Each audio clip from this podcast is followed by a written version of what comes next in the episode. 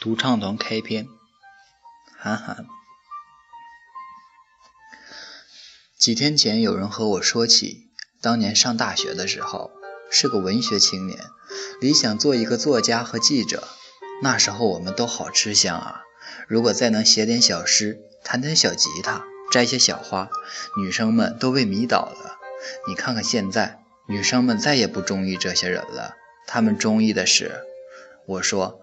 那你们，那你们还能写点小说，弹点小吉他，摘些小花吗？他说。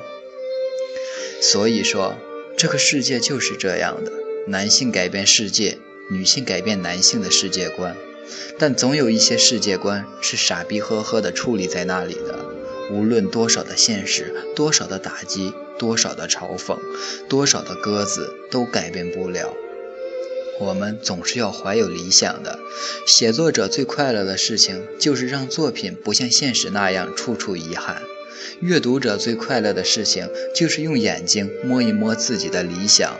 世界总是这样的现实，但我们都拥有处置自己的权利。